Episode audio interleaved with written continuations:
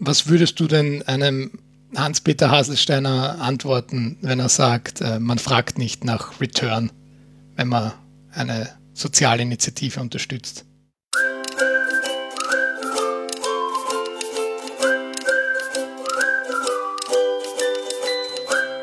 Hallo Fabian. Hallo Gregor. Und hallo liebe Zuhörenden.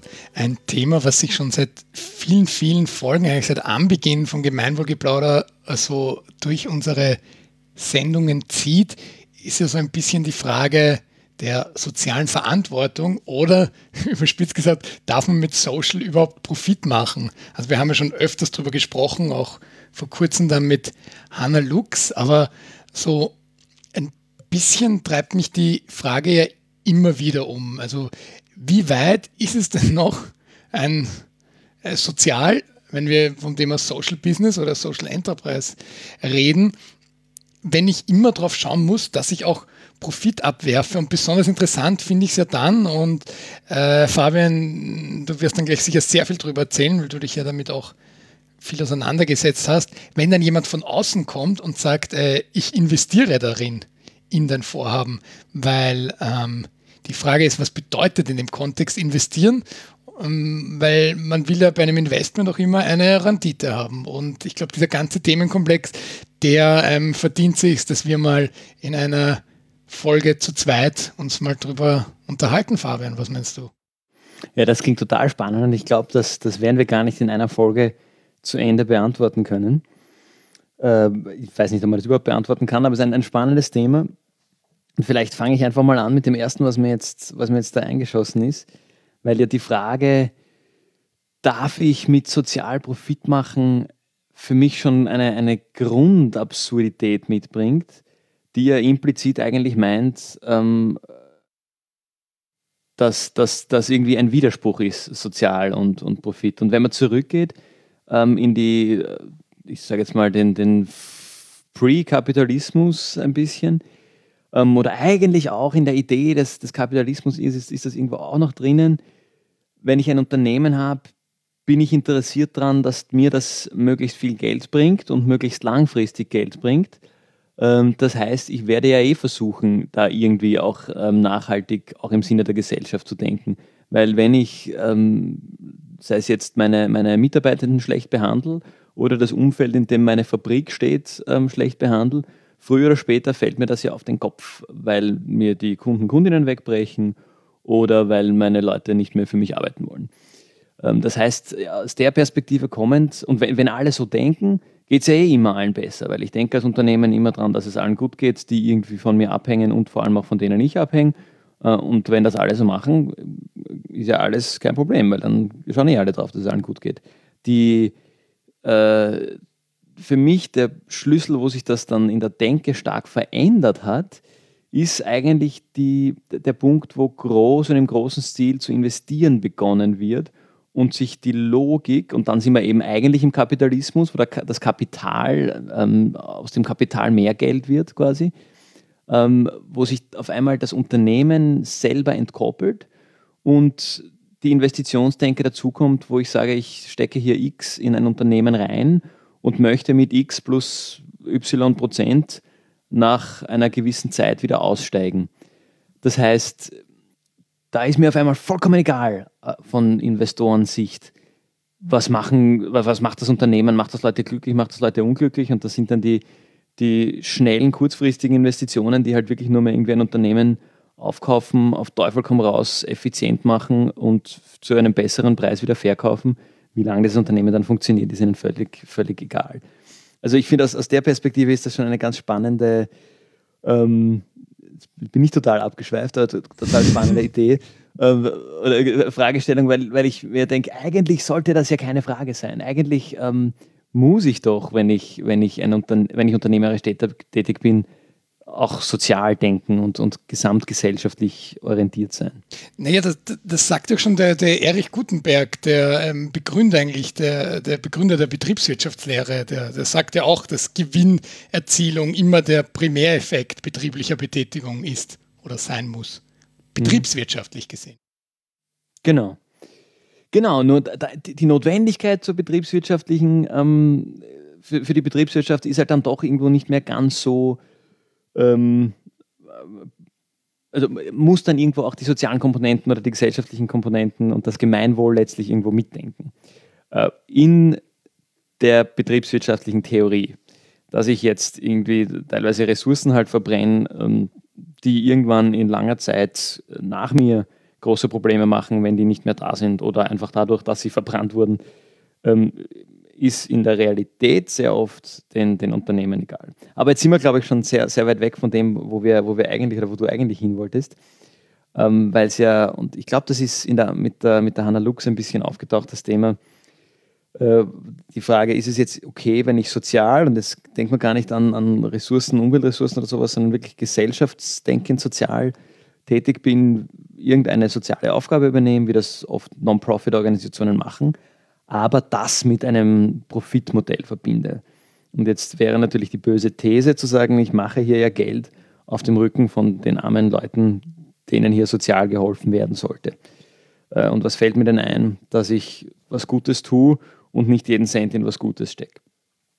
Ähm, auch das ist ja, ist ja was, was wir zumindest, ich weiß nicht, ob wir es on the record, record schon diskutiert haben, aber was ich ja so skurril finde, und auch das kam, ich glaube, bei unserem vorletzten Blogpost im Standard, ähm, wurde das heiß diskutiert in den, in den Kommentaren, dass Non-Profit-Organisationen Non-Profit sein sollen und was fällt denn denen ein, dass die irgendwie in Verzinsung denken oder so. ähm, ja, weil das, das, das finde ich eine, einen interessanten Ansatz, weil da doch sich so, und damit komme ich jetzt wieder ans Anfang von meinem Gebabbel, weil das so getrennt gesehen wird. Gewinn machen, betriebswirtschaftlichen Gewinn machen und einen sozialen Mehrwert generieren. Und das ist von mir aus rein isoliert auf die Sicht zu sagen, okay, wenn ich sage, ich mache sozialen Mehrwert, dann sollte ich den auch machen und nur den. Ähm, lasse ich mir das vielleicht noch einreden, aber das heißt ja rückwirk, also äh, in, wenn, ich, wenn ich das umgekehrt denke, dass Profit auch nicht sozial sein kann, weil ab dem Zeitpunkt bin ich verwerflich. Und das finde ich so einen, einen, skurrilen Widerspruch in, diesem, in dieser Denke, dass man sich überhaupt die Frage stellt, darf, darf man Social Profit machen? Ja, das, das Thema ist ja ganz interessant, weil zu jedem Social Business eigentlich, das man kennenlernt oder zu sehr vielen, fallen einem doch immer mindestens eine äh, Initiative ein, sei es auf einer ganz kleinen Ebene, die das Ganze macht, aber ehrenamtlich zum Beispiel. Mhm. Die genau das gleiche Modell fährt, aber komplett ehrenamtlich oder zumindest als wirklich Non-Profit, ohne Gewinnerzielung. Und ähm, äh, dann, dann fällt es einem schon immer wieder schwerer, sich das Modell vorzustellen, als wa warum muss es denn die, die, das gleiche, ich nenne es jetzt sogar Geschäftsmodell geben, aber mit Gewinnabsicht, wenn man es ja auch so schön ohne Gewinnabsicht machen kann, weil dann die These, die man stellt, ist, dem Gemeinwohl kommt ja dann noch mehr zurück. Aber genau. das ist ein ganz interessanter Aspekt, ja, weil ich höre dann sehr oft als Gegenargument, ja, aber damit wir als erfolgreiches Social Business existieren können oder damit wir unsere Mission erfolgreich umsetzen können, müssen wir betriebswirtschaftlich denken oder brauchen wir Profit oder brauchen wir Kapital, dann kommen wir immer schnell zu diesen mhm. bösen Begriffen, um einfach noch mehr erreichen zu können. Und ich frage mich dann immer wieder, ist das so? Der, die, eine dieser Argumentationen, die, die auch in die Richtung pro Social Business geht, ähm, ist ja immer die Nachhaltigkeitsdenke. Wenn das privates Kapital macht, das heißt, irgendjemand macht das unternehmerisch, macht sich daraus seinen Lebensunterhalt, ähm, ist das ein Problem, das sich über in der Gesamtgesellschaft irgendwie selber löst. Solange das nicht der Fall ist und es Non-Profits machen, ist es in der Regel der Staat, der das zahlt. Das heißt, wir zahlen das alle mit durch unsere Steuern. Das heißt, wenn das jemand in einem Geschäftsmodell so macht, dass die Person auch noch was dran verdient und dieses soziale Problem damit aber löst, gewinnen alle. So gesehen ist da durchaus eine Berechtigung drinnen, kann man ja sagen, dass diese, dass diese Unternehmerin, der Unternehmer oder eben Sozialunternehmerin dann hier auch ähm, Gewinne macht. Weil wenn ein soziales Problem damit gelöst wird, das Lösung braucht, spricht ja nichts dagegen, dass da auch jemand ähm, davon profitiert, weil am Ende profitieren halt alle. Ja, aber das ist ja immer diese Frage, ähm, wo, wo ja der Beweis so ein bisschen fehlt. Haben mhm. denn am Ende dann alle davon profitiert oder hätte einfach durch weniger marktwirtschaftliches Investment äh, gleich viel äh, passieren können? Weil wenn ich sage, ich ich nehme die, äh, sage jetzt fürs einfache Rechenbeispiel, die 100.000 Euro weg, die ich ausbezahlen musste, damit wir unsere Mission fortsetzen können, ähm, habe ich dadurch, wenn ich das wegnehme, so viel weniger Menschen erreicht, als wenn wir es gleich ehrenamtlich gemacht hätten. Zum Beispiel jetzt, mhm. wenn wir mhm. in einer mhm. Mission denken, die auf den Menschen abzielt. Ja, genau, da sind wir dann in einer sehr komplexen Frage, weil ähm, natürlich auch die, die Hintergrundprozesse sich dann schnell verändern. Aber denkt man das weiter, auch, ähm, weil wenn ich jetzt, das ist natürlich in dieser Argumentation leicht zu sagen, es profitieren halt alle. Was heißt denn das? Es profitieren ja eh alle. Wenn, ich weiß nicht, die Armut sinkt oder ähm, Obdachlosigkeit bekämpft wird. Ähm, und sei es nur, ähm, dann kommen wir, kommen wir zu dem Thema, das wir, glaube ich, in der Folge mit Olivia Rauscher kurz angesprochen haben, den Social Return on Investment. Da ist ja die, der macht ja genau das. Der misst ja genau, was ist der Mehrwert eines, eines Sozialunternehmens oder auch einer Non-Profit für die Gesamtgesellschaft. Und zwar, ich gehe da mal kurz drauf ein, ähm, für unsere Zuhörenden, die den, die den noch nicht so gut kennen. Der Social Return on Investment gibt am Ende letztlich an, pro investiertem Euro, und dann schlagen wir wieder die Brücke zu, zu dem, was du vorher gesagt hast, Gregor, die, die Investitionsseite, wie viel Euro wird in Mehrwert an die Gesellschaft damit zurückgegeben oder an Mehrwert generiert für die Gesellschaft.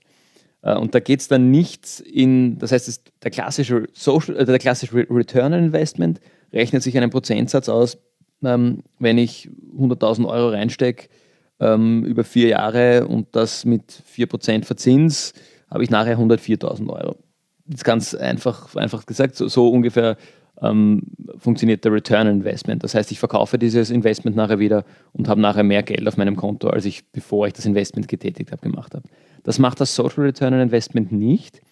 Der denkt das eben gesamtgesellschaftlich. Irgendjemand steckt hier Geld in eine soziale Lösung äh, und am Ende des Tages wird Mehrwert für die Gesellschaft generiert. Und um diesen Mehrwert dann, und nicht, oft nicht unbedingt ähm, finanzieller Return an die Kapitalgebenden zurück ausgezahlt. Das heißt, dass der funktioniert auch mit einer quasi einer einseitigen Transaktion. Einmal kapitalgebende Seite in ein Social Venture, die tun dann irgendwas äh, und am Ende wird die Welt ein Stückchen besser. Und der Social Return on Investment versucht das zu messen. Und zwar nicht nur zu messen, sondern auch in Euro nachher darzustellen. Das heißt, wenn man jetzt ein, ein Beispiel nimmt, ähm, eine arbeitslose Person kostet äh, die Volkswirtschaft und somit die Gesellschaft im Jahr einen gewissen Betrag. Äh, und der, wenn wir jetzt sagen, dass das soziale Business, über das wir sprechen, versucht, Arbeitslosigkeit zu minimieren, ähm, da wird ein gewisser Betrag reingesteckt, wie viele Arbeitslose werden in der Zeit, die damit finanziert wird, äh, aus der Arbeitslosigkeit befreit quasi und kriegen einen Job und kosten dementsprechend den Staat nicht mehr. Das ist dann der erste Teil. Die kriegen kein AMS-Geld mehr, damit kosten sie das AMS weniger. Dann gibt es Elemente wie äh, deren Kaufkraft steigt. Die haben mehr Geld dadurch, dass sie selber verdienen. Das heißt, sie geben auch wieder mehr Geld in die Wirtschaft aus. Und dann gibt es wahrscheinlich noch 100.000 andere Sachen. Sie sind mental stabiler, haben keine, keine äh, psychischen und wahrscheinlich auch weniger äh, körperliche Krankheiten und verursachen weniger Kosten fürs Gesundheitssystem. Und aus alledem zusammengerechnet ähm, dann wird natürlich noch mal abgerechnet, was kostet eigentlich das ganze, das ganze Werk, dieses Social Business, das das ermöglicht. Aus dem allem kommt dann nachher ein, ein Gesamt-Euro-Betrag raus, der irgendwie ins System wieder zurückgegeben wird. Sei das durch Einsparungen von Ausgaben, die dadurch nicht getroffen werden, oder eben durch Investitionen und Ausgaben, die gemacht werden, weil sich in dem Fall jetzt die, die Arbeitslosen das, das leisten können. Und das stellt man dann gegenüber dem investierten Kapital oder dem zur Verfügung gestellten Kapital äh, und kann dann festmachen, pro investierten Euro schauen so viele Euro für die Gesellschaft raus. Ähm,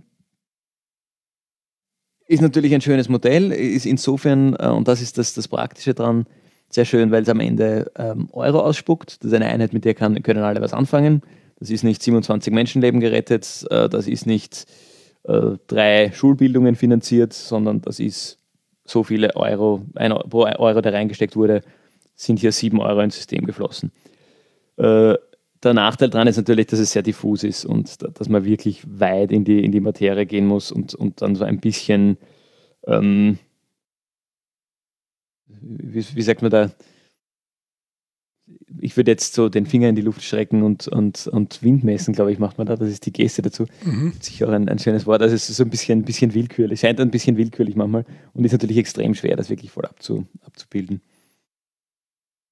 Aber das, das wäre mal so ein, ein Modell, wo sich tatsächlich jemand überlegt hat, diese gesamte Ganzheitlichkeit irgendwie darzustellen. Und das kann man ja rein theoretisch ja nicht nur bei sozialen Unternehmen machen, die sich als solche outen. Das könnte man ja auch bei einer, ähm, was sage ich jetzt? Ich sage jetzt OMV, bei einer OMV machen. Sagen, was ist denn deren gesamter Social Return on Investment? Und da ziehen wir halt irgendwo ab, dass sie, dass sie Erdöl produzieren und dann rechnen wir ihnen zugute, dass sie faire Arbeitsplätze schaffen und schauen, wo sich das am Ende des Tages in gesamtgesellschaftlichen Kosten äh, trifft. Äh, ja, ist halt extrem aufwendig und auch das äh, haben wir ja mit der Olivia schon besprochen. Und damit kommen wir vielleicht wieder zurück zur Social Business, zum Social Business Element. Äh, wahnsinnig, wahnsinnig teuer. Und um die Brücke weiterzuschlagen, dann bin ich fertig, mhm. wieder mein Monolog ähm, ist das natürlich einerseits total spannend für Leute, die hier Kapital geben, weil sie dann einen Mehrwert für das Kapital sehen. Andererseits natürlich weniger spannend, weil es halt einfach mehr kostet. Und das ist das, was du vorher gesagt hast. Damit kostet mich das einfach mehr, als wenn es eine Non-Profit macht, die nur das macht, ohne äh, sich um solche Sachen zu scheren, seien das Gewinne oder, oder Legitimation zu bringen. Ja, aber da, das wird ja noch komplexer, wenn jetzt jemand kommt und sagt, ich möchte investieren. Ja? Also da fällt ja dann noch oft schnell der Begriff Impact Investment. Aber ähm, ja. das ist ja eine ganz schwierige Thematik, ja, weil entweder ich komme jetzt wirklich als Investor und sage, ich möchte einen Return on Investment und dann splittet sich das ja in der Regel auf in den sag mal, kapitalistischen Return on Investment und den Social Return on Investment. Weil wenn ich als Impact Investor tätig bin, dann sage ich nicht, dass ich Philanthrop bin, sondern ich investiere in Projekte, die auch einen gesellschaftlichen Mehrwert generieren werden. Aber ich investiere und ich erwarte eine Rendite. Mhm. Und da wird jetzt das Thema schon, schon sehr, sehr schwierig, ja, weil dann stellt sich ja wieder die Frage, wo ist denn jetzt die Grenze zur Philanthropie oder zur, zur simplen Spende? Also was ist denn jetzt wahr und, und vielleicht auch so im, im, im allgemeinen Diskurs, ist diese Grenze überhaupt klar oder ist das den Leuten bewusst, dass sowas existiert, Social Return on Investment? Weil ich glaube, es ist so ein bisschen ein, ein Verständigungsproblem auch zwischen ganz vielen äh, Parteien, weil entweder ich pitche vor einem Investor oder einer Gruppe von Investorinnen und erzähle meine großartige äh, Social Business Idee, dann sagen die, ja, aber wo ist mein Return on Investment? Oder umgekehrt, ähm, die sagen, ja, super Idee, gern spende ich was. Aber so ein bisschen fehlt jetzt auch noch das, das Verständnis, oder? Wie siehst mhm. du das? Ja, tatsächlich gibt es aus der früheren Zeit des, des Social, also so früher, ich glaube, das wird jetzt 15, 20 Jahre alt sein, ähm, äh, fällt mir eine Quelle ein, aber das ist schon ein Argument, das in der Literatur immer wieder kommt, in der Wissenschaft. Das ist ja super als Social Business, weil ich habe äh, doppelte Finanzierungsmöglichkeit. Ich kann alle Quellen anzapfen, die Non-Profits anzapfen können und ich kann alle Quellen anzapfen, die For-Profits anzapfen können, mit eben Investments und Co. Äh, und die, das Konzept Impact Investing sitzt da natürlich dazwischen und wäre in dem Fall quasi nochmal die, die Überschneidung und so ein bisschen der, der dritte Anlaufpunkt, den ich hier habe. In der Realität ähm, passiert dann oft das Gegenteil, sage ich jetzt mal vorsichtig. Das habe ich jetzt nicht wissenschaftlich belegt, aber das ist so ein bisschen meine Erfahrung und was ich sehe, dass halt die, die eine Seite sagt, naja, ihr seid doch ein Social-Ding, braucht kein Investment, ihr, ihr seid ja eine, ein Non-Profit. Äh, und die andere Seite sagt, naja, ihr macht ja, ähm, äh, ja, ihr kriegt keine Spende von mir, weil ihr macht ja Business. Das heißt, ihr seid ja eh for Profit. Also ähm, holt euch euer Geld dort. Das ist also ein, ein zweischneidiges Schwert und, und aus, auch aus der Finanzierungsperspektive von dem her nochmal schwieriger, sich als Social Business zu outen. Deshalb gibt es ja auch einige, die das ganz einfach nicht tun also die sich ganz bewusst zu entscheiden, entweder als Unternehmen auch sozial zu handeln, aber sich nicht als, als Social Business darzustellen oder umgekehrt als Non-Profit durchaus auch betriebswirtschaftliche Tätigkeiten äh, zu verfolgen und Umsätze zu generieren, aber, nicht, aber sich nicht Social Business zu nennen. Das ist ja auch aus organisatorischer Sicht oft ein, ein Thema, weil ähm, Wir haben es auch letztens mit, mit der Hanna besprochen, aber oft sind es ja dann sogar zwei, ähm, zwei äh, juristische Personen, die dann dahinter stecken. Eine, eine, eine GmbH oder OG oder was auch immer und zusätzlich ein, ein Verein. Das ist ja sehr oft der Fall, dass das sich dann auch operativ so, so aufschlüsselt und dann ja auch dann oft, ähm, je länger mit weiterem Fortbestehen, natürlich, wenn juristische Personen sind halt ähm, wie natürliche Personen, irgendwann ähm, entwickeln die sich in verschiedene Richtungen und da ist das ja dann auch oft äh, vorprogrammiert. Das heißt, das, was ich seit Folge 1 sage, äh, dass Social Business sehr schwierig als ähm, gemeinsam, gemeinsames Ding zu sehen ist, sondern dass das immer Social und Business ist, das äh, spielt sich auf vielen Ebenen wieder. Ja, richtig. Das, das ist auch, äh, liegt ja auch daran, dass, dass es in der rechtlichen Verankerung die Idee gar nicht gibt, dass ich diese Dinge mische. Äh, und das, das ist ja das nächste Spannende auch einfach, dass das in, in der Juristerei so ein komplett getrennter Ansatz ist. Wobei man da auch sagen muss, ich vertrete da ein bisschen den, den Standpunkt, wenn ich echtes Social Business bin und äh, wirklich Business mache, dann ist mir das egal, weil dann kann ich auch als normales Business agieren und rechtlich wie äh, marketingtechnisch äh, und mache halt auch was, was Soziales dazu. Das hängt dann vielleicht ein bisschen davon ab, wie sozusagen mein, meines, mein soziales Geschäftsmodell dann ausschaut. Ähm, wie, wie sehr ich da wirklich davon abhängig bin, diese Zweikopfigkeit zu fahren. Weil in meiner Erfahrung ist es sehr häufig so, dass dieses, entweder ist es ein Business und sie brauchen die Vereine dazu, um zum Beispiel Förderungen abzugreifen, weil, wie vorher gesagt, ganz einfach die öffentliche Hand oder wer auch immer fördert, halt sagt, na hallo, ihr habt ja eh Umsätze, ihr habt ja eh Kohle am Konto, dann braucht es keine Förderung von uns. Ähm, darum braucht man die Non-Profit auch, und das ist auch wieder nachvollziehbar, um irgendwie nachweisen zu können, daraus werden wir uns jetzt keine Boni auszahlen, sondern das geht dann wirklich in die Social Mission. Ähm, und die andere, das andere, was ich öfters sehe, ist, dass es eigentlich eine Non-Profit-Organisation ist, die versucht, sich als Business zu branden, weil es halt irgendwie sexy ist, sich Social Enterprise zu nennen. Äh, und die haben dann halt irgendwie einen, Verein, von dem sie ausgegangen sind und, und bauen eine GmbH dazu, um auch irgendwie ähm, wirtschaftliche Konstrukte ab, abbilden, also betriebswirtschaftliche Konstrukte abbilden zu können. Ähm, in der Regel ist jetzt mein Gefühl oder meine Erfahrung, ist aber doch jedes Unternehmen in der Organisation stärker in der einen oder in der anderen Seite zu Hause, zumindest im Mindset, was nicht heißt, dass nicht durchaus auch ein betriebswirtschaftlich denkendes Unternehmen einen sozialen Mehrwert generieren kann und vielleicht auch in, im Zentrum des Businessmodells haben kann oder des Impact-Modells.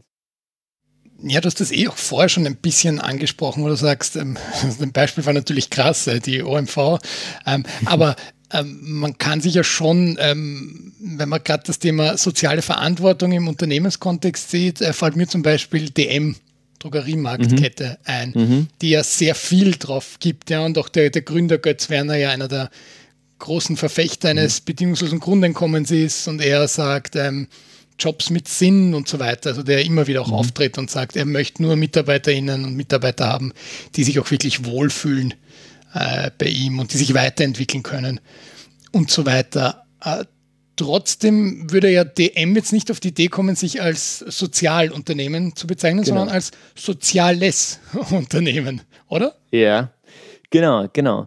Ähm, das ist ein bisschen, ein bisschen denke ich da an, an ähm, äh, krasser Exkurs, halte ich fest, aber es, es, du wirst dann hoffentlich verstehen, wo ich hin will, an Game of Thrones. Ähm, Jetzt bin ich weil, gespannt. Ja, da gibt es da gibt's das Zitat, ähm, äh, ein, ein echter König muss nicht sagen, dass er der König ist. Und wenn man das jetzt auf die Social Business Ebene bringt, wenn ich wieder und wieder und wieder betonen muss, dass ich ein Social Business bin,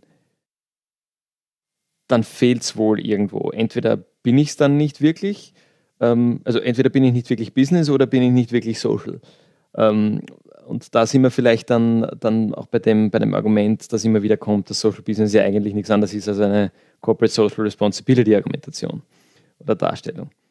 Das ist eine super Überleitung, weil wir unlängst auch zu einem anderen Thema, nämlich genau zu dem, was wir jetzt gerade behandeln, in unserem Standard-Blog äh, veröffentlicht haben, nämlich zum Thema ähm, soziale Verantwortung und da gab es ein User-Posting drunter, der in dieses ganze Thema CSA, also Corporate Social Responsibility, eingeht und das würde ich gerne vorlesen und dann ein bisschen diskutieren.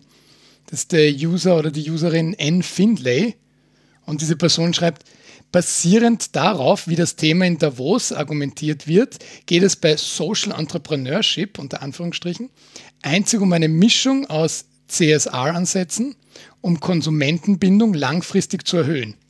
Viele Branchen sehen darin derzeit den einzig verbleibenden rentablen Wachstumspfad, sowie tatsächlich etwas für die Gemeinschaft zu tun, vornehmlich um gegen wahrgenommenen gesellschaftlichen Veränderungsdruck zu hatchen. Gerne auch unter der Nennung von Larry Fink, der Finanzinvestoren, das mittlerweile seit mehr als drei Jahren nahelegt. Schwierig wird es dann, wenn man tatsächlich Abgrenzungspunkte zu CSR sucht. Es gibt wenige, schreibt er.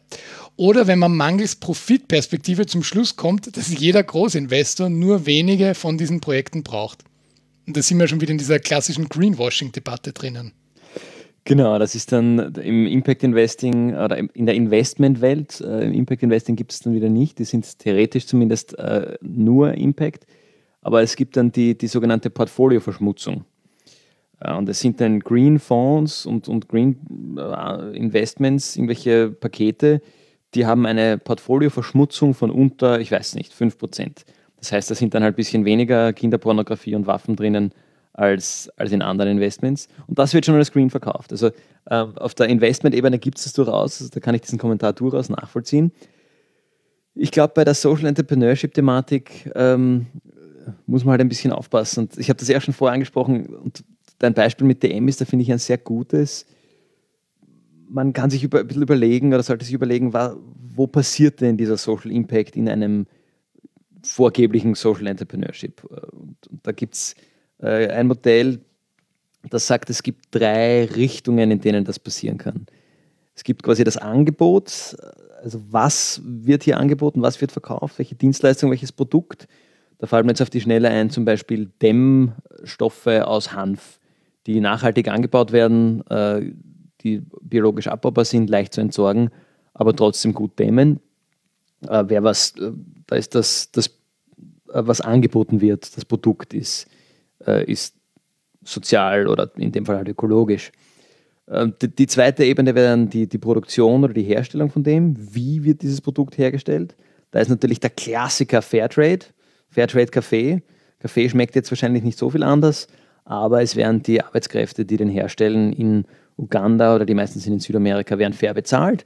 Äh, und da ist irgendwie daher die, der Impact drinnen, weil die haben, die haben dann ein Einkommen, können eine Familie ernähren, können ihre Kinder ausbilden, die heben wieder den, den Einkommensschnitt in der, in der Gegend etc. Und die dritte Ebene, und ich glaube, die ist die, wo es ähm, dann oft am ersten zu den Non-Profits kommt, äh, wo, man dann, wo man dann schnell in die, in, den, in die Grauzone kommt, sind die, die Konsumenten, Konsumentinnen, äh, also das Wer. Wer, wer kauft das, wer wird, wird damit erreicht. Ähm, ja, also das, ich mache ja mal ein Sternchen, vielleicht haben wir nachher noch Zeit, dass wir da ein bisschen weiter drauf eingehen, weil das für mich nochmal eine wesentlich komplexere Thematik ist, als einfach zu sagen, ähm, ja, da macht man einen Social Impact fest. Aber im Grunde ist es, finde ich, eine schöne, äh, eine schöne Auflistung. Weil wenn du dir DM zum Beispiel anschaust, die sind ja eigentlich hier in dem, in dem Wie drinnen. Die agieren als Unternehmen, versuchen zumindest sehr sozial nachhaltig zu agieren, ähm, einerseits lobbyieren sie für gewisse Dinge, eben das, das bedingungslose Grundeinkommen, aber dann haben sie auch im Unterne Unternehmen selber, kommen sie ihren Mitarbeitenden sehr entgegen äh, und sind sehr sozial nach innen. Also das wäre so ein, ein, eine Art, sich das anzuschauen. Und da, da finde ich, kommt man dann sehr schnell drauf, wenn es Greenwashing ist, ähm, weil das wäre dann eigentlich hier die vierte, der vierte Sticker, dass man sagt, man biegt halt außen ein Greenwashing drauf oder kauft sich irgendein Zertifikat oder so.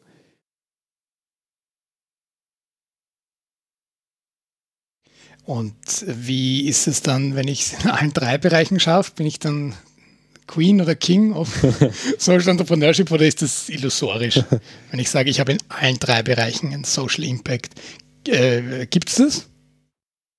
Na, ich sage mal, also wenn wir als, als Menschheit langfristig bestehen wollen, muss das passieren. Weil wenn ich in zwei von drei Kategorien eigentlich einen Negative Impact habe und nur in einer Kategorie einen positiven Impact, ähm, kommen wir immer noch nicht besonders weit. Vor allem momentan, wenn man sagt, viele Unternehmen sind durchaus noch in der äh, eigentlich netto Negative Impact ähm, Generierung und ich denke jetzt wieder an die OMV, ohne dass ich da genau deren Wirkungszahlen kennen würde.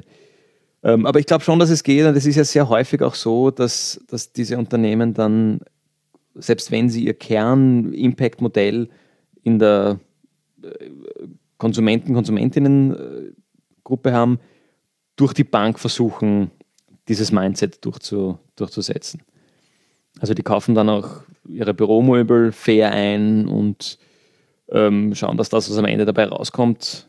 Also ich, ich sag mal, meistens hängt das irgendwie zusammen. Ich, mir fällt jetzt kein, kein Beispiel ein, wo jemand, ähm, ich weiß nicht, sehr viel darauf gibt, dass die Mitarbeitenden fair bezahlt werden äh, und dann Waffen produziert. Also das ist ja irgendwo ein, ein, eine Wertehaltung, die sich nicht ganz, die sich nicht ganz vereinen, vereinen lässt. Okay, das ist also sozusagen der Top-Down-Ansatz, um so eine Checkliste zu machen für Social Entrepreneurship. Ich schaue also von, von, von außen, was, was kann ich erkennen und dann habe ich so eine Checkliste. Ähm, ich würde gerne ein, ein, anderes Modell im, im Gegenzug mitbringen. Sagen wir vielleicht mhm. auch so ein bisschen als Checkliste. Äh, das ist die Theory of Change. Ähm, sprich, ich überlege mir als äh, Sozialunternehmerin, was will ich denn bewirken? Da sind wir wieder bei diesem Begriff Impact, der immer wieder da ist.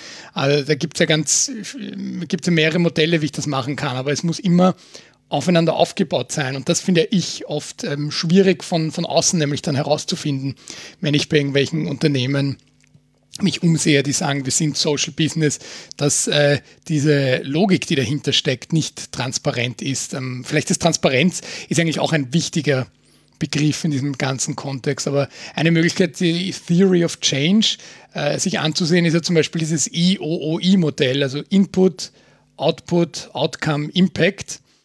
Olivia hat es eh auch kurz angesprochen damals in der Folge, die können wir wie immer nur wärmstens empfehlen, Folge 14. Aber ähm, ich fasse noch mal kurz zusammen. Das heißt, ich überlege mir, was, was mache ich, was stecke ich rein, um ein soziales Ziel zu erreichen. Und das ist in der Regel ist es, weil wir leben im Kapitalismus, ist es nun mal Kapital.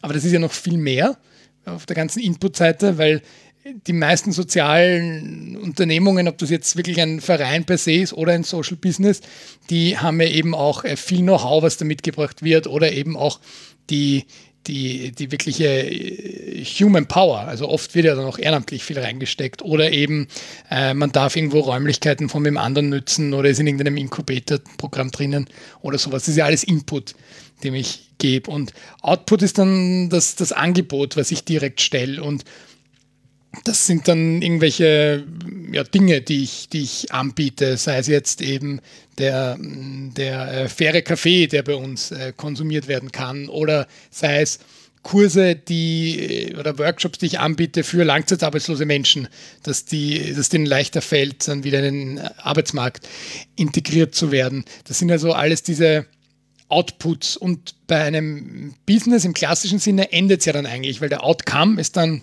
Profit. Und in, wenn ich eine Theory of Change habe und wirklich überzeugt davon bin, dass ich ein Social Business bin, dann habe ich ja noch diese Ebene des Outcomes als nächstes. Und Outcome ist eben nicht der Profit per se, sondern Outcome ist ja das, was ich bewirke bei meinen Zielgruppen. Also bei allen, die einen Output in Anspruch nehmen, was ändert das im Leben von denen? das ist ja oft so diese Checkliste. Also nur weil es heißt, ähm, ich biete diese Kurse an, heißt das ja noch nicht, dass sich wirklich was für die ändert. Das heißt, ich muss mir überlegen, was soll ich denn bewirken mit diesen Kursen? Und private Bildungsanbieter, die enden ja eigentlich meistens ihr, ihr Businessmodell damit, dass ich sage, ich biete Sprachkurse an. Und dann ist mir eigentlich wurscht, inwieweit die Person die Sprache erworben hat. In der Regel, sage ich jetzt mal.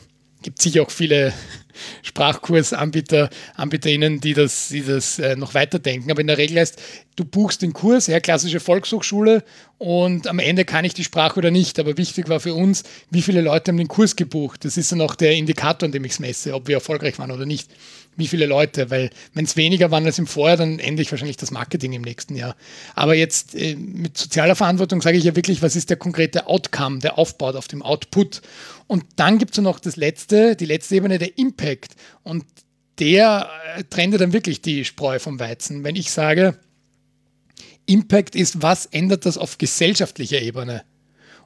Und dann kann ich ja erst sagen, auf in dieser Wirkungslogik kann ich ja dann erst sagen, wir senken die Arbeitslosigkeit per se bei uns in der Region durch unser Angebot. Und wenn ich das schlüssig aufbaue, eben durch diese sogenannte Theory of Change, dann kann ich ja die Leute von außen noch überzeugen, dass ich ein Social Business bin. Aber meine Erfahrung, und jetzt bin ich dann auch gleich auf deine Reaktion auf jetzt meinen kurzen Monolog gespannt, Fabian, ähm, ist ja dann oft, dass man nur sagt, das ist I und das ist I. Also das ist Input und Impact. Also das stecken mhm. wir rein und das kommt am Ende raus. Und das ist aber dann oft zu abstrakt, um das Ganze zu begreifen. Ja, das ist äh, ja und nein. Also das ist natürlich das, worauf das Social Return on Investment abzielt, dass der in der gleichen Sprache den Input und den Output gegenüber äh, und den, den Input und den Impact gegenüberstellt äh, und alles dazwischen ignoriert. Also, weil was ja in dem Modell jetzt ähm, auch noch vorkommt, ist eigentlich die Activity, weil zwischen Input und, äh, und Output passiert irgendwas, da mache ich ja noch irgendwas. Ähm, und das wird, wird da schon ignoriert. Aber ähm, die gleichzeitig aus der anderen Richtung kommen und damit kämpfen ja dann viele ähm, Sozialunternehmen wie auch Non-Profits, äh, ist halt jede Stufe näher an den Impact auch schwieriger darzustellen und schwieriger zu argumentieren, weil ja die ähm, mir ist jetzt, während du gesprochen hast, ähm, ein, die, die FFG eingefallen, mit der ich ja nach wie vor sehr eng zusammenarbeite, die tatsächlich schon seit Jahren eine Wirkungsmessung haben.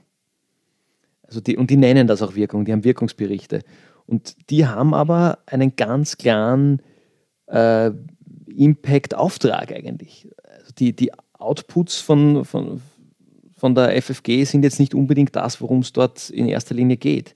Also das, der Input dort sind Förderprogramme und, und Förderungen, Geld, das irgendwelche äh, innovativen Projekte finanziert. Outputs sind dann vielleicht die Fördereinreichungen oder die Projekte, die umgesetzt werden. Ähm, das sagt aber noch gar nichts aus. Es können 100% dieser Projekte gescheitert sein. Also da wissen wir noch überhaupt nichts. Ähm, und das ist halt, das finde ich, ein, ein ganz schönes Beispiel, wo man, wo man gegenüberstellt die Absurdität aus einer Wirkungslogik, die Absurdität ähm, eines, eines Outputs oder aufzuhören beim Output zu messen. Und das ist ja genau was, was, wie du sagst, was die meisten Unternehmen machen. Ich kriege Kohle oder ähm, von mir aus noch. Wir haben in der Volkshochschule unsere Kurse äh, jedes Jahr verkauft. Ob da die Frau Hubermeier jede Woche, äh, jedes Jahr wiederkommt und immer noch den Basisgrundkurs Spanisch besucht, weil sie wieder nichts mitgenommen hat, ähm, wird ja da gar nicht erhoben. Oder ob da jemand kommt, damit er irgendwo, ich weiß nicht, beim AMS nachweisen kann, er macht Kurse. Deshalb ist der, der Outcome, Outcome ja extrem wichtig was dann wieder bei der FFG zum Beispiel wäre, erfolgreiche Förderprojekte. Wir haben tatsächlich Innovationen ermöglicht, die ohne eine FFG nicht möglich gewesen wären. Und dann der Impact ist letztlich die Entwicklung des Wirtschaftsstandorts Österreich. Äh, und ist auch, auch aus der Perspektive wieder sehr, sehr schön, weil man auch sieht, wie das auf einmal total abstrakt wird. Mhm. Weil ja, eh, der Wirtschaftsstandort Österreich entwickelt sich, sage ich jetzt mal, großartig, aber jetzt weiß er mal nach, dass das die paar hundert Projekte sind, die die FFG gefördert hat, die, die da wirklich den Ausschlag geben. Und das ist ja genau das Gleiche bei, bei kleineren Initiativen, die halt dann versuchen, Arbeitslosenquote zu senken. Ja, gratuliere, viel Spaß, wenn du, ähm, auch wenn du das super effizient machst und 300 Leute aus der Arbeitslose in einen Job bringst, ähm, senkt das die Quote? Und wenn die Quote nach unten geht, waren das deine 300 oder deine, deine ich weiß nicht, Kampagnen oder, oder Kurse? Also das ist extrem schwer, die Brücke zu schlagen.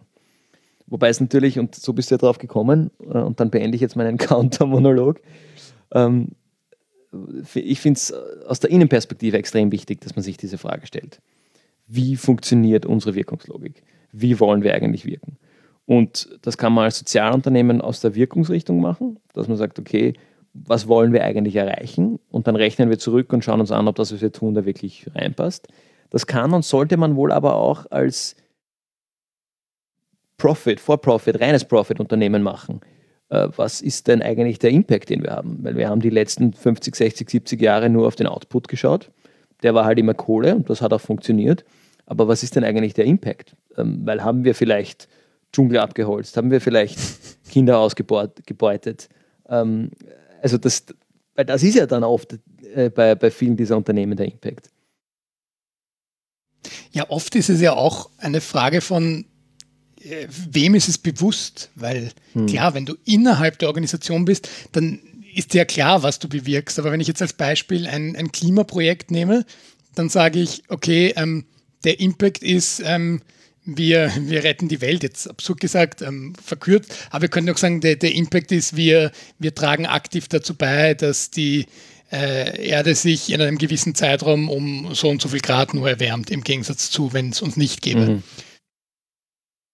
Und wenn ich da die Outcome-Ebene vergesse, dann ist es aber auch schwierig, weil wenn ich sage, Output ist, wir halten Workshops in Schulen zum Thema ähm, nachhaltige Lebensgestaltung, dann fehlt ja noch die, die Outcome-Perspektive dazwischen zu sagen, die Teilnehmenden ändern aktiv ihren Lebensstil. Ja. Oder ein anderer ja. möglicher Outcome wäre auch, die Teilnehmenden äh, fungieren fortan als Multiplikatorinnen und äh, tragen das hinaus an andere. Und wenn wir jetzt vielleicht wieder beim Thema Philanthropie oder Stiftungen oder so sind, ähm, für die ist es total wichtig ähm, zu erfahren, dass man sich auch über sowas Gedanken macht, weil bemühe ich mhm. nochmal das gleiche Sprachbild, da trennt sich die Spreu vom Weizen. Wenn ich sage, okay, wir bieten Workshops in Schulen zum Thema Klima und Umwelt an und am Ende haben wir dazu beigetragen, dass äh, die Erde sich ein bisschen weniger erwärmt hat. Und dann kommt ein zweites Projekt, das sagt, mit unseren Workshops, so und so viele sind es, können wir aber nachweisen, dass so und so viele von den Teilnehmenden angeben, dass sie das und das geändert haben. Und klar sind wir da wieder beim Thema Wirkungsmessung drinnen, aber äh, es ist nun mal etwas, was, was, was für soziale Unternehmungen umso wichtiger ist, dass man nicht nur sagt, ihr könnt euch ja eh denken, wie das funktioniert, sondern dass ich es auch belege. Und das muss jetzt nicht hochwissenschaftlich sein. Da, da reicht ja bei, bei, bei Workshops ganz klassisch eine, eine kleine Befragung.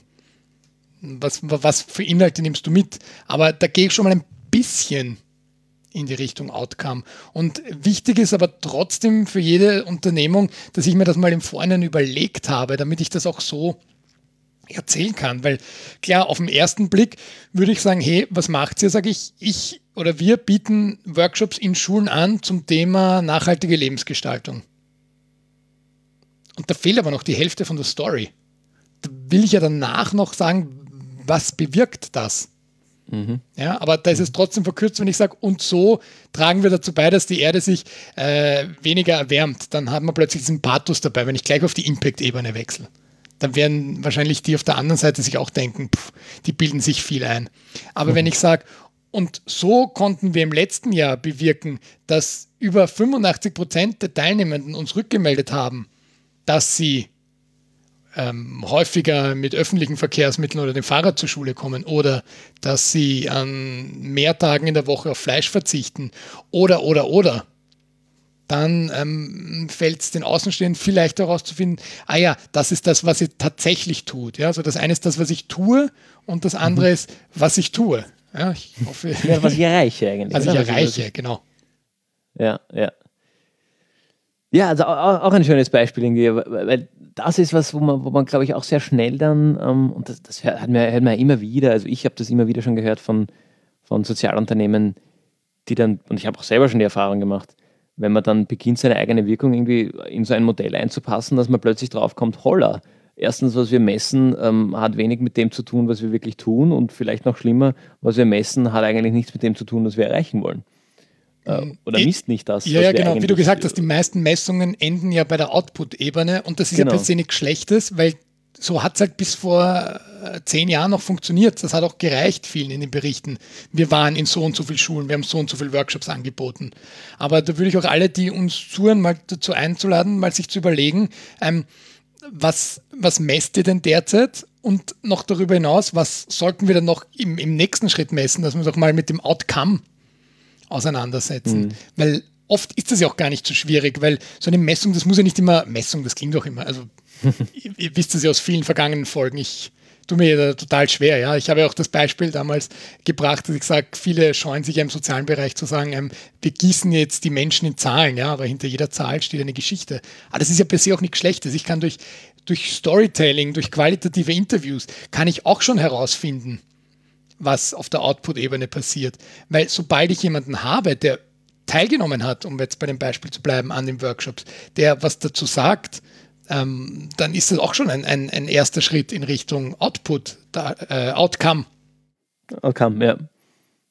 Ja, was es halt braucht, und, und ich glaube, das braucht es vor allem bei, je etablierter eine Organisation ist, je länger es sie schon gibt, desto mehr braucht es davon und das ist einfach Mut. Das ist Eier, sich in den Spiegel zu schauen, weil da kann es halt passieren, dass du drauf kommst, holla, ähm, viel von dem, was wir tun, kommt eigentlich nicht an. Äh, und das ist natürlich unangenehm. Auf der anderen Seite kann man dann wenn man da mal draufkommt, umso mehr Wirkung erreichen, wenn man, wenn man beginnt, den Hebel zu stellen.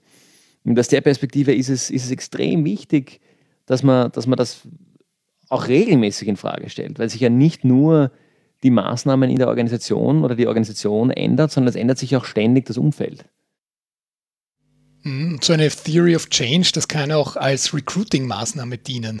Weil wenn ich sage, ich eröffne Impact als berufliche Perspektive im Gegensatz zu hohen Einkommen, sondern du kannst wirklich was bewirken durch die Arbeit mhm. bei uns, dann erreiche ich auch tatsächlich die Mitarbeitenden, die äh, interessiert sind, die aber auch qualifiziert sind, die dann wirklich dabei sind. Und die interessieren sich viel mehr für die Ebenen Outcome und Impact als für die Ebenen Output.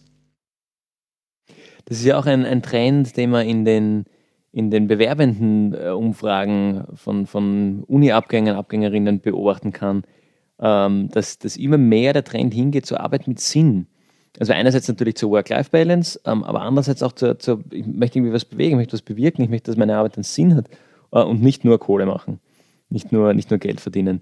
Äh, und dass, dass sich da auch die Priorität ein bisschen geändert hat. Und das, ähm, ja, das ist wohl auch was, wo viele Unternehmen nachziehen müssen, um da vielleicht ein bisschen eine, eine Brücke zu schlagen äh, und vielleicht ein paar Unternehmen gezwungen sind, ein bisschen mehr äh, über, über CSR hinaus über das nachzudenken, was sie tun und was ihr Impact ist, obwohl das vielleicht nicht ihre Mission ist. Wenn die Mission, die reale Mission, die letzten 100 Jahre war, unsere Shareholder mit viel Geld glücklich machen, ähm, werden sie auch das irgendwann nicht mehr können, wenn sie keine kompetenten Leute mehr kriegen, weil die lieber alle irgendwo Impact machen.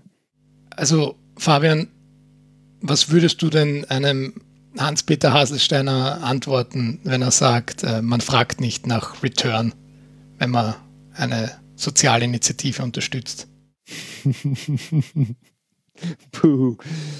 Also ähm. ist das vielleicht die Diskussion ein bisschen größer aufzumachen, weil das ist ja nicht so kein, kein Schlussstatement, sondern einfach nur ja. der letzte Themenkomplex, den ich sehe bei dem ganzen Thema soziale Verantwortung. Ist es, ist es jetzt schwarz und weiß? Entweder ich bin Philanthrop, ich unterstütze, ich spende etwas oder viele Stiftungen auch, oder äh, darf ich sehr wohl sagen, ähm, ich darf mich als Investor auch im sozialen Bereich engagieren. Aber dann darf ich sagen, neben dem, okay, mir ist völlig klar, das Outcome das und das ist und in letzter Folge der Impact das sein wird. Aber mhm. trotzdem mhm. will ich eine Kohle daraus kriegen, weil ich habe auch was reingesteckt. Also gut, dass du da jetzt noch den Nachsatz gebracht hast, hat mir kurz Zeit gegeben nachzudenken und ich glaube, ich weiß, was ich, was ich da antworten würde. Vor allem, wenn wir jetzt den, die Überschrift irgendwie soziale Verantwortung da, da mitnehmen.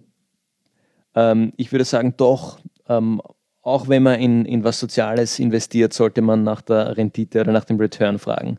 Und zwar, wenn man es für sich persönlich will, nach dem finanziellen Return, ja, auf jeden Fall. Aber man sollte zumindest, wenn man meint, man macht das als, als man macht das für den Impact, sollte man zumindest für den Social, über, nach dem Social Return fragen.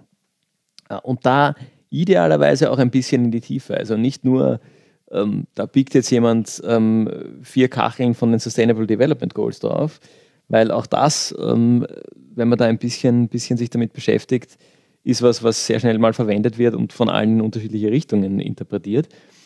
Ähm, also ich, ich sehe da die Verantwortung von, von Kapitalgebenden, sei es gewinnorientiert oder nicht, liegt durchaus auch bei Ihnen, sich zu überlegen, was passiert mit dem Geld. Und seien das solche Sachen wie Oxfam, der Skandal, der da vor fünf Jahren, glaube ich, war, ich habe damals in England gelebt und das mitgekriegt, ähm, eine, eine Entwicklungszusammenarbeitsorganisation, wo ein Riesenskandal rausgekommen ist, dass Mitarbeitende in ihren jeweiligen Missionsländern das Geld für Prostitution und, und Partys ausgegeben haben, äh, von quasi Firmenkreditkarten.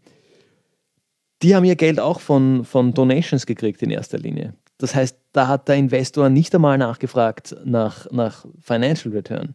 Hätte aber wohl vielleicht schon früher nach dem Impact fragen sollen und, und was denn da wirklich mit dem Geld passiert. Und das Gleiche ist meiner Meinung nach auch bei, bei trifft auch auf profitorientierte Investoren, Investorinnen zu. Also die sollten sich schon fragen, was passiert dort eigentlich mit dem Geld? Und wenn es mir wichtig ist, dass da was, was ähm, ein, ein Social-Ding rauskommt, ja, dann sollte ich, auch, sollte ich auch ein bisschen verstehen, wie denn das zustande kommt. Äh, und ich kann eigentlich nicht, ähm,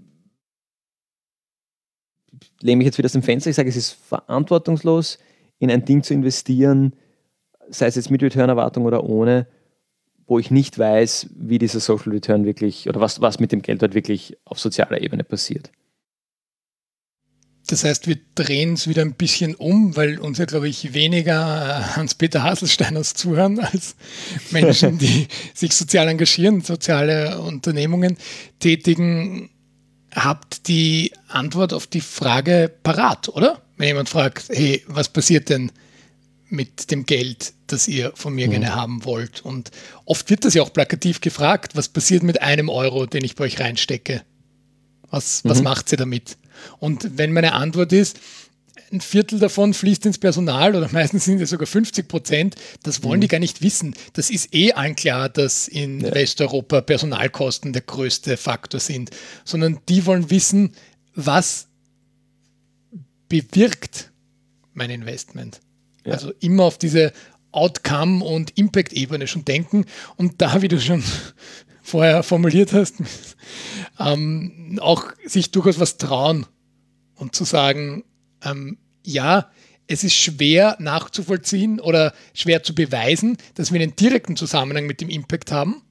Aber durch unsere Theory of Change, durch diesen logischen Aufbau, ist es glaubwürdig, dass wir dazu beitragen, dass die Arbeitslosigkeit in unserem Bezirk sinkt oder dass die Jugendlichen, die bei unseren Workshops äh, teilgenommen haben, ihren Lebensstil ändern und deswegen wir aktiv dazu beitragen, dass die Erde sich ein klein bisschen weniger erwärmt. Und dann schauen die auch darüber hinweg, dass ähm, natürlich in erster Linie das Geld zu großem Teil mal ins Personal fließt. Und das ist aber ähm, um da jetzt vielleicht noch ein bisschen die, die Brücke zu schlagen, weil ich möchte nicht wieder als der Typ in der Folge dastehen, der alle Social Businesses verteufelt.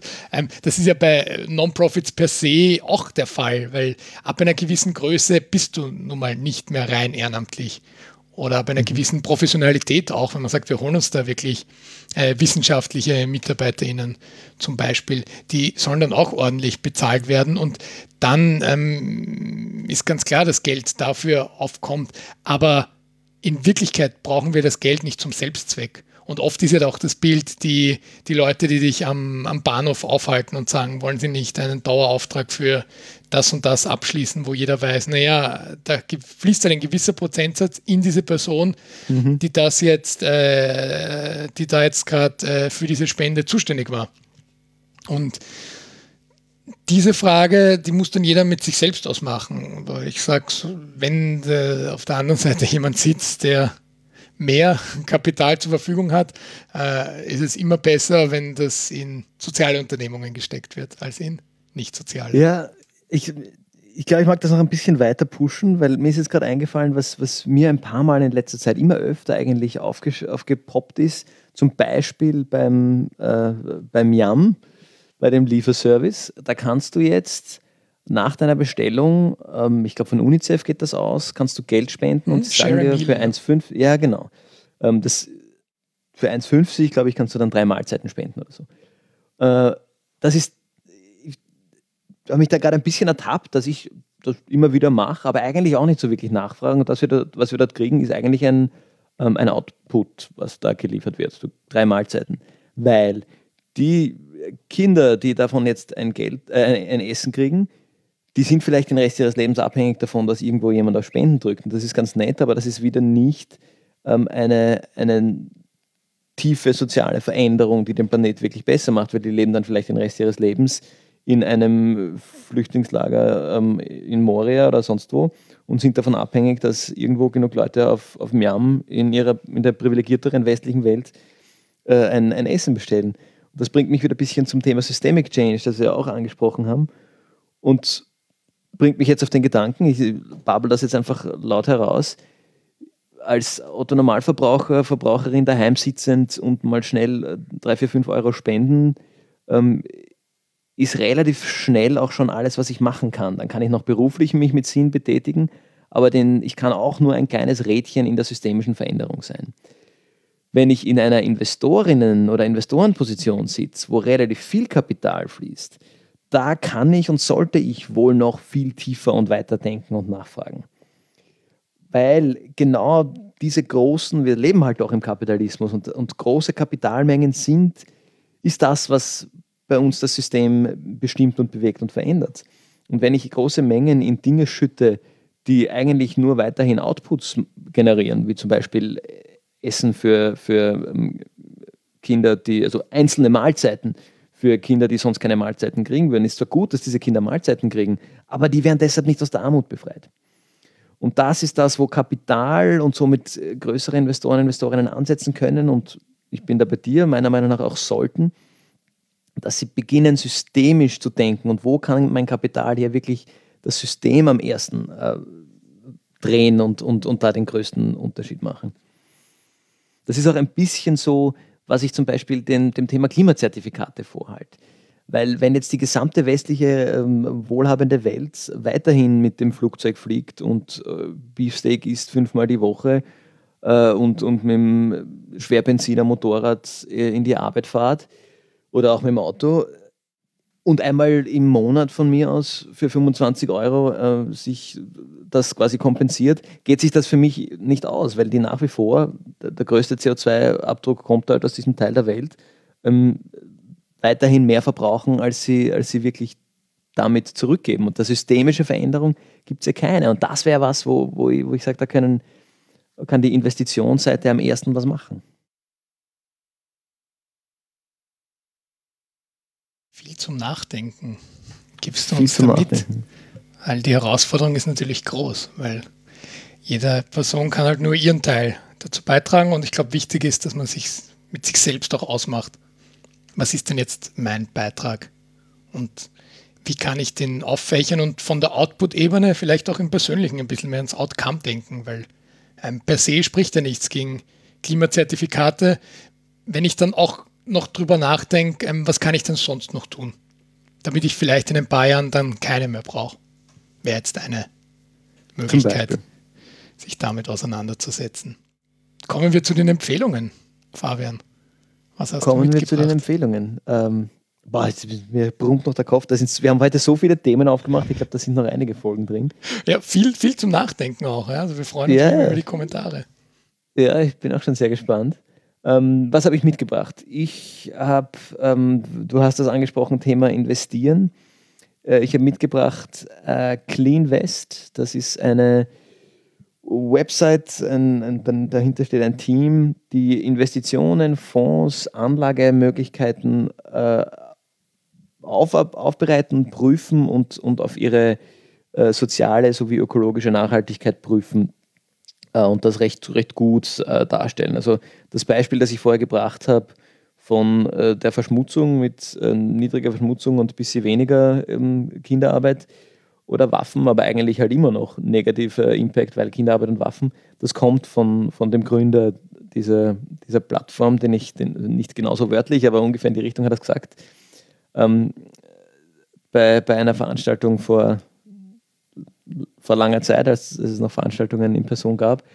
Äh, und die, die haben sich das zum Ziel gesetzt, das ein bisschen ähm, zu, aufzubereiten. Da kann man sich aussuchen, welche Themen sind einem wichtig äh, und, und welche Dinge möchte man vermeiden, in welche Themen möchte man investieren und kriegt dann passende Fonds vorgeschlagen, in die man, in die man sein Geld anlegen kann. Also das ist auch nichts, was, das gesagt, jeder, jeder tut das seine, das ihre, was man halt kann.